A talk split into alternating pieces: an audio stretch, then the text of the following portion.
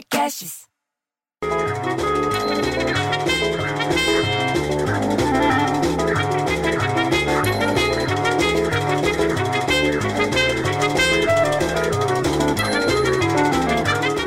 Porra, bicho, tô ali na Gomes de Carvalho com a Ribeiro do Vale do Britaim, que eu tava vindo lá do Morumbi, me vem o seu Irai do posto para me falar do imposto de renda. Você acredita nisso? O homem do posto me fala do imposto. Porra, bicho, nem começou o ano, já tem que declarar imposto de renda. E tem que ser entre 2 de março e 30 de abril para declarar quem ganhou mais de 28 mil reais, o que não é meu caso.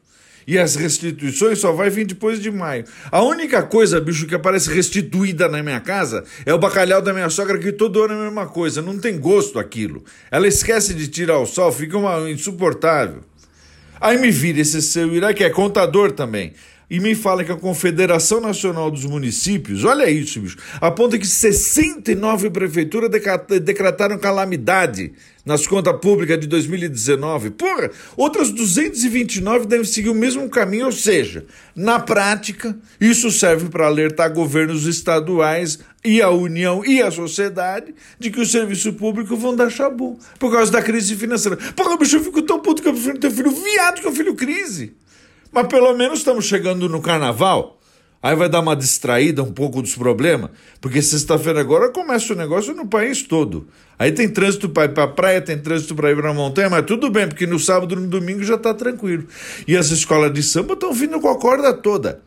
Eu sei disso porque a Nilza, que tem o Corolla azul e que tem o filho que toca tuba, falou que esse ano as escolas de samba de São Paulo vão homenagear cidades e países, vão falar de revolução industrial, vão falar de tecnologia, mas também vão dar um tom político no carnaval. E lá no Rio de Janeiro, vão falar de São Sebastião, vão falar de Candomblé, de Jesus, de história, até da situação do país eles vão falar. Mas daí eu paro no carro, no farol, e ouço no rádio que morreu o Zé do Caixão. Porra, bicho! Eu tinha um medo dele quando era criança, porque ele tinha a unha comprida, um cabelo preto, uma coisa estranha.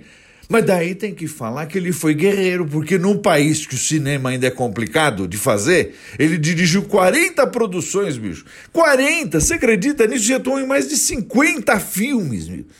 Vai com Deus. Olha, eu vou até ficar quieto, viu? Não é porque eu quero que, que porque eu quero, porque eu tô puto, mas para fazer um minuto de silêncio para ele. Vai com Deus.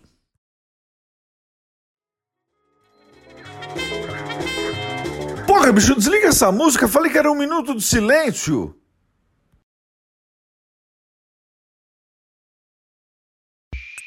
Esse podcast foi editado por Rafael Sales e Júlia Fávero.